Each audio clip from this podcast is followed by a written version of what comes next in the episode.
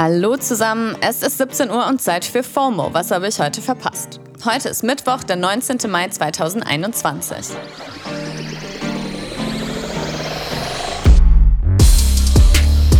Mein Name ist Dana Sarin und heute geht es um Hashtag Rasterpsychotherapie, Lieferengpässe und veganes Hühnchen. Wir steigen heute direkt mal mit der Push-Nachricht des Tages ein. Franziska Giffey macht den Gutenberg und tritt als Familienministerin zurück, weil ihre Doktorarbeit jetzt schon wieder von der Freien Universität Berlin auf Plagiatsverdacht geprüft wird. Den Vorwurf weist sie allerdings zurück und will auch weiterhin als Spitzenkandidatin für die SPD in der Abgeordnetenhauswahl in Berlin antreten. Der Hashtag Giffey trendet gerade und auch die Impfprio-Aufhebung sorgt momentan wie erwartet für reines Twitter-Gold.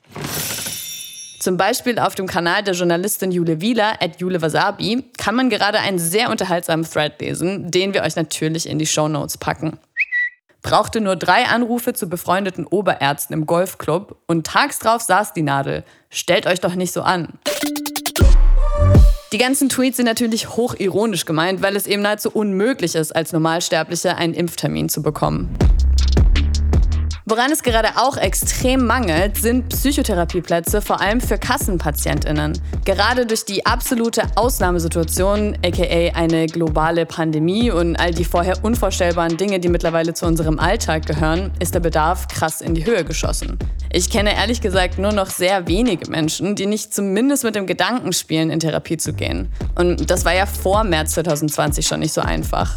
In dieser angespannten und akuten Lage dachte Bundesgesundheitsminister Jens Spahn, dass es bestimmt eine gute Idee wäre, ein Gesetz zur Weiterentwicklung der Gesundheitsverordnung, kurz GVWG, anzustoßen. Der Name hört sich jetzt erstmal voll sympathisch an, aber dieses Gesetz sieht eben auch vor, dass die psychotherapeutische Versorgung schweregradorientiert gestaltet werden soll. Also, dass es zukünftig gewisse Raster gibt, in die man als Therapiepatientin eingeteilt wird und die ausschließlich darüber entscheiden, wie viele Therapiesitzungen man von der Kasse bewilligt bekommen kann. Und genau deswegen ist der Hashtag Rasterpsychotherapie entstanden und wurde gestern für einen Twitter-Storm benutzt, um auf diese drohenden Einschränkungen aufmerksam zu machen. Der Hashtag war mit über 10.000 Tweets dann auch kurzzeitig der Nummer 1 Trend in Deutschland und man konnte den krassen Unmut vieler PsychotherapeutInnen und PatientInnen sehen. Die Journalistin Aida Baral-Nejad schrieb zum Beispiel, die Idee, Therapie nach Baukastenprinzip anzubieten, zeigt, was hinter der Debatte um die psychischen Folgen des Lockdowns steckt. Nichts. Es geht nicht um Mental Health, es geht um Geld. Und gleichzeitig soll der Zugang zu Psychotherapie erschwert werden. Toll. Hashtag Rasterpsychotherapie. Auch die Bundestherapeutinnenkammer lehnt diesen Gesetzesentwurf strikt ab. Sehr viele Psychotherapeutinnen haben sich seit gestern zu dem Thema geäußert und sagen, Therapie sei einfach nicht nach einem bürokratischen Schema möglich, sondern muss nach einer ausführlichen Diagnostik und unter Berücksichtigung emotionaler, sozialer, sozioökonomischer und körperlicher Ressourcen oder Schwierigkeiten und vor allem auch in direkter Abstimmung mit der behandelten Person festgelegt werden.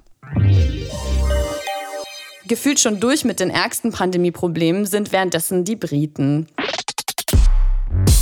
Freuen können sich trotzdem nicht alle so richtig, weil die beliebten Cadbury Schokoflakes gehen langsam aus. Die sogenannten 99 Flakes gibt es in UK normalerweise zu Softeis dazu und durch eine unerwartet hohe Nachfrage oder Brexit kommt es jetzt zu Lieferengpässen aus den Produktionsstätten in Irland und Ägypten. Die Antwort ist eine Memeflut in den britischen Netzwerken. Manche sehen ohne Schokoflakes gar keinen Grund mehr, überhaupt rauszugehen oder rufen zu Massendemonstrationen auf. Das ist natürlich alles nur scherzhaft gemeint. Aber wenn man sich anschaut, was in anderen Teilen der Welt so abgeht, kommt einem dieser Aufruhr schon leicht privilegiert vor. Die drohende schwarze Knappheit, über die man sich im Westen auch gerade Sorgen macht, ist zum Beispiel absolut auf die katastrophale Lage in Indien zurückzuführen. Und die hätte vielleicht eher die Aufmerksamkeit verdient. Die Produktion der Tiersorte Darjeeling First Flush ist um die Hälfte eingebrochen, weil in Indien gerade eine krass schlimme Dürre herrscht, die viele Tierfelder ausgetrocknet hat. Dazu kommt die nach wie vor hohe Corona-Infektionsrate. Mit über 4500 Corona-Todesfällen an einem Tag sind dort gestern mehr als in jedem anderen Land innerhalb von 24 Stunden gestorben. Und laut ExpertInnen könnten die tatsächlichen Zahlen sogar noch höher liegen. Da kommen einem die News wie die über Drake irgendwie wie aus einer Parallelwelt vor. Der investiert jetzt, nachdem er gerade von den Billboard Awards zum Artist of the Decade erklärt wurde, erstmal in Hühnchen auf Pflanzenbasis. Der Rapper hatte ja vor drei Jahren schon verkündet, dass er Vegetarier ist und mittlerweile ist er eventuell sogar Veganer. Aber auch von persönlichen Überzeugungen abgesehen ist das Geschäft mit Fleischersatz einfach ein lukratives Business.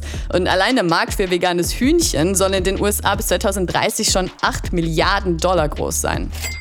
Drake hat eher ein gutes Näschen für Investitionen. Er hat ein eigenes Modelabel, Luxusimmobilien, Anteile an einer kanadischen Cannabis-Marke, steckt in einer E-Sports-Firma und ist jetzt eben auch beim nächsten Investment-Hype dabei. Seine Kolleginnen Rihanna und Jay-Z haben nämlich auch schon in vegane Cookies investiert. Das war's für heute auch schon mit FOMO und wir hören uns morgen wieder hier auf Spotify. FOMO ist eine Produktion von Spotify Studios in Zusammenarbeit mit ACB Stories.